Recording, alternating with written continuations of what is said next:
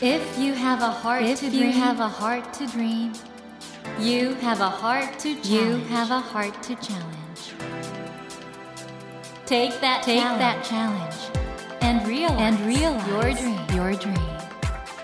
Dream Dream Heart. Heart. ドリームハート政教新聞がお送りします皆さんこんばんは茂木健一郎です 東京 FM のスタジオから全国38局ネットでお届けしています。ドリームハート。この番組は日本そして世界で活躍されている方々をゲストにお迎えしてその方の挑戦にそして夢に迫っていきます。え今夜はですねまず番組にいただきましたリスナーの方からのメールをご紹介したいと思います。ラジオネームキャメルンルンさんからです。こんばんは。毎回いろいろな方々のお話とても面白くて楽しく聞いているのですが脳科学者としての茂木さんのお話も伺ってみたいです。リスナーの質問に脳科学者として答えるそんな回がありましたら面白いなと思います。実行していただけたら嬉しいですという。そしてそれでは次回の放送も楽しみにしていますという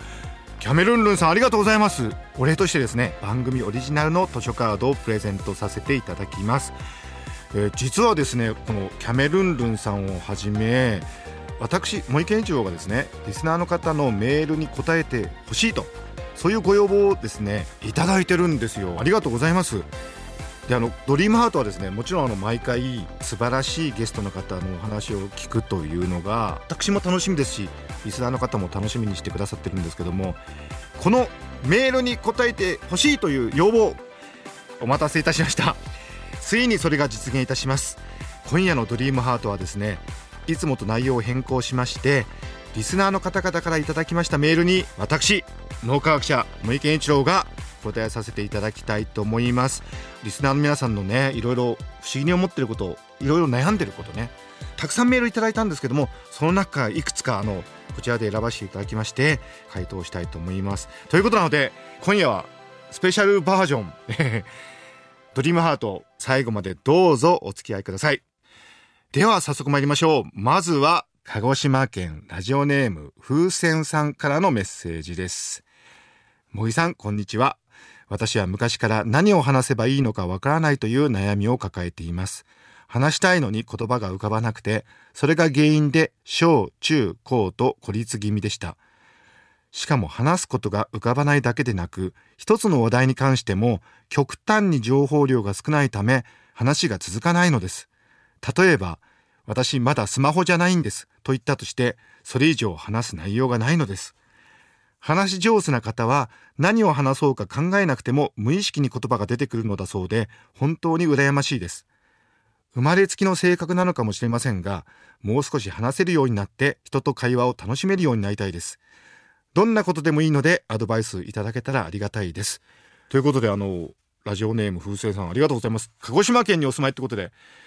私鹿児島県日本で一番好きな県の一つなんですよね。桜島もいいですし指宿の温泉もいいですしね。開門岳ね富士山みたいな形してますけどあそこも好きですしあと島津藩の磯庭園っていうね海沿いの庭もすごく素敵で本当に素晴らしいところにお住まいですけれどもこの会話どうしたらいいのか。キーワードは脱抑制ということになるんです。あの抑制を外してあげる。話すことは脳の中にある情報をところてみたいに無理に外に出すっていうイメージでいらっしゃる方が多いんですけども実はそうではないんです。脳の中には無意識の中に言葉の種がたくさんあるんですね。でその脱抑制ってどういう意味かというとですねちょうどあの水道の蛇口をひねると水が自然に出てきますよね。そんな風に抑制を外してあげるとですね無意識の中から脳の側頭連合野っていうところに言葉がたくさんあるんですけどそこからどんどんどんどん言葉がむしろ出てきちゃう無理してるんじゃなくて自然に言葉が出てきちゃうという状態が実は脳にとって話すということなんです。でこの脱抑制によって話すということを一番象徴する概念がこれ認知科学でですねコンファビュレーションという言葉があります。コンファビュレーションっていうのはどういう意味かというとまあデタラメを話してしまうっていうことなんですね。で例えばですね私あの中学校とか高校に行った時に生徒さんの代表を前に呼んでねちょっと今からデタラメの話をしてくださいって言うんですよ。例えばね君が昔 AKB のメンバーだった時のことを話してくださいとかね。あと君は実はアメリカ生まれでしょ？アメリカ生まれで日本に来てすごく苦労したその話をしてください。まあこれ両方とも現実とは違う設定なんですよ。でもねこうやって無茶ぶりしてデタラメの話コンファビュレーションしてくださいって言うとですね意外と生徒さんできるんですよ。人間の脳にはもともとそういう能力があるんです。ですからね風船さんが私まだスマホじゃないんですって言ってなんかそれでも自分の言いたいことは終わっちゃったような気がしちゃうんだと思うんですけどなぜまだスマホじゃないのかねガラケーを使ってるのかとかいうことについてですね水道の蛇口をひねったら水が出てくるように自然に話すことはできるんです。しかもかなり楽にできるんです。だから風船さんあのこれからどうでしょう？一日一回。自分なりになんかその、まあ、作り話というわけじゃないんですけど自分の思いだとか考えてることをストップウォッチかなんかで1分間測って毎回テーマ決めてね今日はじゃあ私が AKB だった時とか今日は私がアメリカ生まれで日本に来て苦労した話とかテーマを決めてあのコンファビュレーションでたらめ話する練習してみたらいかがでしょうかね。で実はですねあの今人工知能が発達してきてるんで人間の能力の中でこのお話をする能力っていうのが注目されてます。特に雑談特にテーマを決めないでいろんなことを死んだ万象話し合うこの雑談力が人間の脳の最高の能力で人工知能にはなかなかこれができないと言われてるんですね。ですからこの雑談力を高めていただきたいということで風船さん、えー、私の本なんですけど徳間書店から出ています最高の雑談力。こちらをですねご参考にしていただけたらなと思ってお送りいたします。とにかく雑談の時のコツは水道の蛇口をひねったら水が出るみたいに脱抑制をするということなんで是非この最高の雑談力、えー、参考にしていただいてそうですね。1ヶ月後、2ヶ月後ぐらいにもし風船さんが雑談マエストロになったら、またぜひメッセージください。お待ちしてます。人間は本当にできないと思ってるとね、できなくなっちゃうんですよ。できるんじゃないかなと思って、抑制を外すと案外言葉って出てくるものですよ。ですから、あの、風船さんもぜひ雑談マエストロ目指して頑張ってください。ドリームハート。では続きまして、埼玉県にお住まいのラジオネームひーちゃんさんからいただきました。茂木さんこんばんは。茂木さんが質問疑問に答えてくれるということで初めてメールします。昔から私は人と自分を比べてしまいます。比べないで自分は自分と思っていてもやはり隣の芝生は青く見えるのです。特に30歳という年齢的なことなのかここ数年。友達が起業したり大きなプロジェクトのリーダーをやっていたり海外に移住したり、また結婚し幸せな家庭を築いていたり、あげればきりがありません。もちろん彼女や彼らは様々な努力や苦労があってのことだろうと思うのですが、嬉しい知らせを受けるたびに自分の中のモヤモヤが大きくなるばかりです。茂木さんは日々素晴らしい活躍をしていますが、こういう気持ち持ったことはありますか？また、人と自分を比べない考え方のヒントをもらえたら嬉しいです。ということなんですけれども、ひーちゃんさん、あの、ありがとうございます。これね、本当に大切な質問ですよね。でね、この質問の背後にある考え方としてですね、幸せの条件っていうか、その、点数のようなものがあるんじゃないかっていうことがあると思うんですよ。これみんな多くの方が考えてしまう。例えばですね、女性がじゃあ40歳になった時に結婚して子供がいるのと独身がいるのではどっちが幸せなのかと考えた時に今世の中変化してますけどもなんとなくね結婚して子供がいる方が幸せなんじゃないかとじゃあお金がたくさんあるのとそれなりにあるのではお金がたくさんある方が幸せなんじゃないかとかこれなんか幸せの条件みたいなものをみんな考えちゃうんですね。で我々科学者はこういうことを徹底的にあのビッグデータ集めて調査するんです。その結果何が分かったかというと実はですね幸せの絶対的な条件は何もないということが科学的に分かってるんです。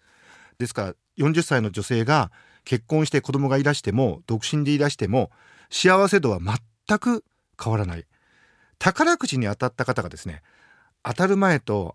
当たった後で幸せが変わるかというと幸せ度は全く変わらないということが科学的な研究で分かっていますむしろですね何か例えば他人が起業したり海外に行ったり結婚したりっていう時にそのようなことが自分にもないと幸せになれないんじゃないかと思って焦ってしまうことが幸せから結果として遠ざかってしまうことにつながるというふうに考えられてるんですね。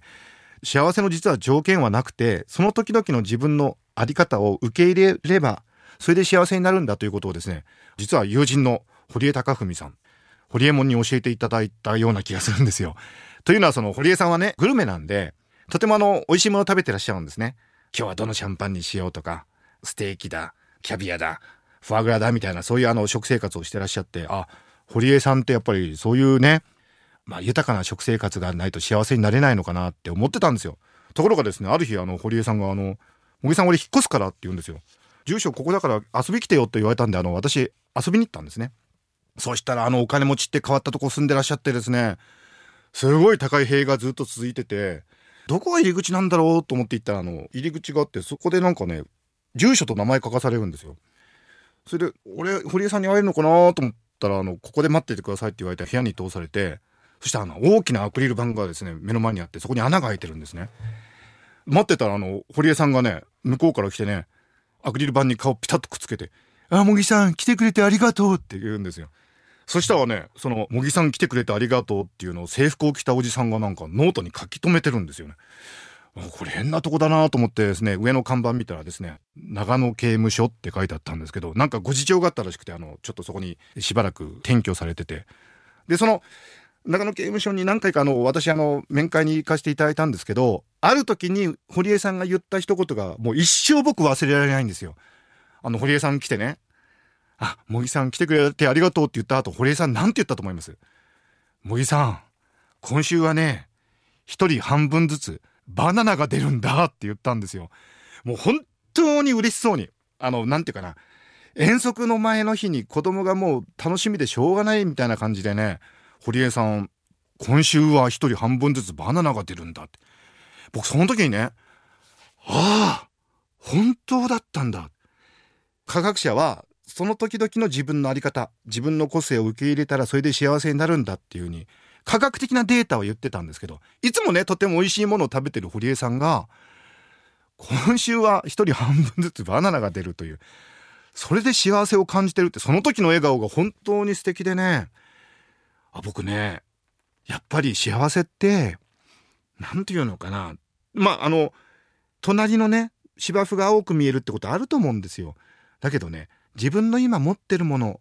自分が今置かれてる状況を受け入れてその中でね自分のね前向きに生きるということを見つけられたらえそこに幸せがあるんだっていうことがね僕はねまあ私の本当に大切な友人の堀江さんのエピソードからも教えていただきましたし科学としてもそういうデータがあるということです。ちなみにひーちゃんさん僕思うんですけど自分のお友達が幸せになるのと不幸になるのだと絶対に自分の友達が幸せになった方が自分にも幸せのお裾分け来るような気がしませんか？これね時々聞くんですよ自分のお友達が成功した時はなんかちょっと妬んだりするような気持ちが出るっていうんですけどでも考えてみると自分の友達が成功するのと失敗するのでは成功する方が結局こちらにもいろいろあの新しい情報を教えていただいたりとかね新しいあの友人紹介してもらったりとかこちらにもいいことがある可能性が高いじゃないですか。ですからあのお友達がねどんどん幸せになるっていうのはいいことなんじゃないかなって思うんですけどもね。そんなひーちゃんさんにはぜひちょっと参考にしていただきたいと思いまして PHP 新書から出ています幸福になる脳の使い方こちらにですねその幸福の絶対的な条件はないんだというような科学的な知見も書かれていますのでぜひこの幸福になる脳の使い方サイン入りでプレゼントさせていただきますので楽しみに待っていてくださいドリームハート。えー、続きまして三重県のラジオネームももももさんです、えー、2歳と0歳の育児の中この番組を聞いて気分転換させていただいています。ありがとうございます、えー、茂木さんに相談なのですが短気な夫との付き合い方についてです。夫は自他ともに認める短気で会社の上司など目上の人からも短気だと認知されているほどです。夫は一瞬で頭に血が上るのですがその後引きずることはありません。しかし私に落ち度が全くない時でもイライラをぶつけられストレスです。私は理不尽さへの憤りや言葉そのものに傷ついてしまい引きずってしまいます。イライラをぶつけられて動じないコツがあれば教えてください。ということなんですけれどもももももさんご苦労されてますね。あの脳科学的に言うとですね個性というのは欠点と長所からできててこれほとんども表裏一体のことが多いんです。ですからですね旦那さん短期だということなんですけどおそらくこの短期というまあ欠点の近くに何かね長所があるんだと思うんですよね。何でしょうかね。例えばあの決断が早いだとか実行力があるだとか一瞬で頭に血が上るけどその後引きずることはない。意外とだから切り替えが早いっていう長所もあるのかなと思うんですけどですからその旦那さんね一瞬で血が上ってなんか気が短いっていう短所はあるんだけどこういういいところもあるなってで実はこの個性としてはそれが表裏一体でなかなか切り離せないなってことをまずね受け入れられると少しはね気が休まるかなと思うんですけどとは言いながらねなんかその理不尽にいろんなことを言われたりしたら傷つきますよね。でそこでお勧めしたいのがこのマインドフルネスというテクニックなんです。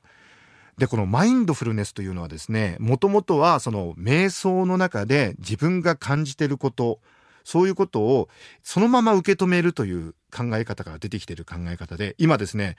例えばのシリコンバレーにあるグーグルだとかアップルとかがこのマインドフルネスがですね実は創造的に生きるために非常にいいテクニックだってことで取り入れたりしてるんですけど非常に注目されてるんですがこのマインドフルネスというのはどういう考え方かというといい悪いの価値判断をしないで自分の感じてることをそのまま受け止めてそしてそれを相手に伝えるということなんです。ですからねその旦那さんが短期で頭に血が上って何か言ってしまわれたとします。その時にその行為が正しいのか正しくないのかいいのか悪いのかということを置いておいてももももさんがその時にどう感じているのかやっぱり理不尽だなと感じたり悲しいなって感じたりきついなって感じたりあるいはその旦那さんのことが職場でもそうなのかなって言って他の人にそういうことしてないかなって心配だなっていう気持ちもあると思うんですよ。マインドフルネスの考え方はそのように自分が感じてるそのありのままのことをそのまま旦那さんにお伝えすると。これはだから決してあの相手を非難してるわけじゃないんですね。こうしてくれと言ってるわけでもないんですね。ただ私はあなたがそういうことを言って傷ついている。辛い。あとなんかいきなりそうやって怒られるんでびっくりしちゃうとかその善悪とか正しい正しくないということを置いておいてそのままその自分の感情を伝える。このことによってですね旦那さんもおそらく気づかれてくると思うんですね。あ僕の言い方が悪いのかなとかそんなにすぐ怒っちゃいけないなって。人間というのは不思議なものでその時にあなたが間違ってますとかあなたがひどいですって非難されちゃうと逆にあの自分を守ろうとしちゃうんでねなかなかその言葉を聞いてくれないんですけどこのマインドフルネスでももももさんが感じてらっしゃることを旦那さんに自然に相手を決して非難するんじゃなくそれをありのままにお伝えするとですね旦那さんが考え始めると思うんですよ。結果として長い目で見るとおそらくね変わっていかれると思いますよ。ちなみに今2歳と0歳のお子さんをお育てになってらっしゃるってことですけども将来もしですねお子さんが勉強しないでゲームやってるっていうようなことがあったとしてもなんでゲームなんかやってんの？勉強しなさいって言うんじゃなくてあれゲームやってんの？楽しそうね。だけどママね勉強しないでゲームばっかやってるの見ると将来大丈夫かな？自分のやりたいことがあって学校行きたいと思っても行けなくなったりして苦労するんじゃないかなって心配になるの。だからねゲーム楽しいのはいいんだけど少しは勉強した方がいいんじゃないかなとか思うんだけどっていうふうに言う方がこれマインドフルネスのテクニックですよね。意外と効果的だったりするんですよね。ですからこのマインドフルネスというのは自分自身と調和してそして他人とうまくコミュニケーションする上でとても大切なテクニックになってるんでももももさんにはですね私の本です、えー、世界文化社から出ている脳を鍛える模擬式マインドフルネス。サイン入りでプレゼントいたしたいと思いますので参考にしてみてください。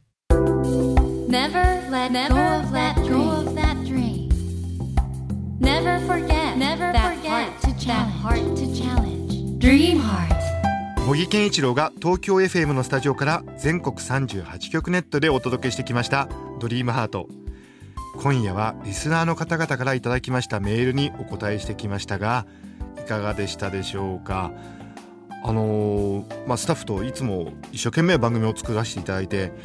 どんな風に聞いていただいてるのかなとかいつも思ってるんですけどこのようにねメッセージをいただいてあ普段から聞いていただいてそしてご質問もしていただけるんだなと思うと本当に嬉しくて